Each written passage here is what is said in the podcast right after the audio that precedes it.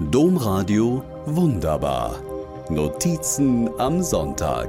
Podcast. Und erzählst du davon in der Wunderbar? fragt der Jüngste, während wir seine Einladungen schreiben.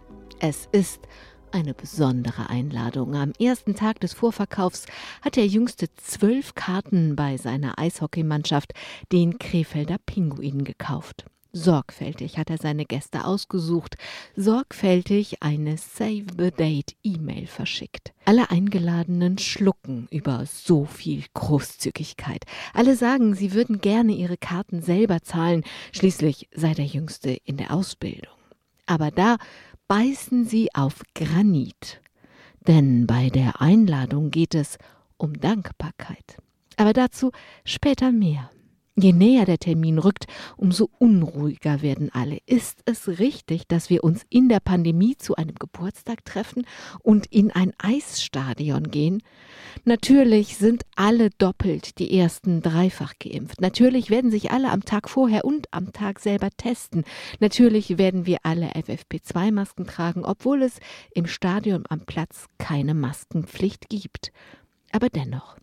Aus guten Gründen wird wieder geraten, die Kontakte zu reduzieren. Natürlich passen dazu weder Geburtstagsrunde noch Stadionbesuch.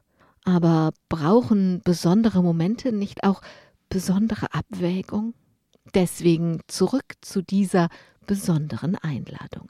Der Jüngste ist vor vielen Jahren zu uns gekommen. Er war ein kleiner Junge, der ein neues Nest zum Großwerden brauchte.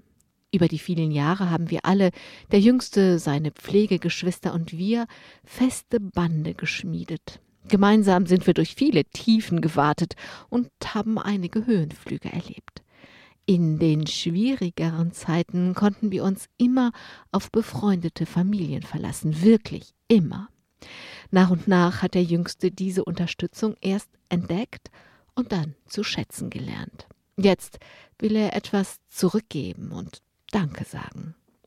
Als die Inzidenzen steigen, laufen die Telefondrähte heiß. Was tun? Jede und jeder findet seine oder ihre Lösung, kommt nur zum Gratulieren oder nur ins Stadion. Eine Derby-Gala, schreibt die Zeitung über das Spiel. Krefeld gewinnt souverän gegen die Favoriten aus Düsseldorf mit 6 zu 3. Ich sitze in der Reihe hinter dem Jüngsten, der mit jedem Tor mehr strahlt. Die letzten Jahre ziehen an mir vorbei. Das hier ist so viel mehr als ein Derby-Sieg. Als die Halle den Sieg mit dem Schneewalzer feiert, bitte ich meinen Mann auf den Tribünen im Eisstadion zum Walzertanz. Sehr wunderbar ist das. Domradio Wunderbar. Mehr unter domradio.de slash podcast.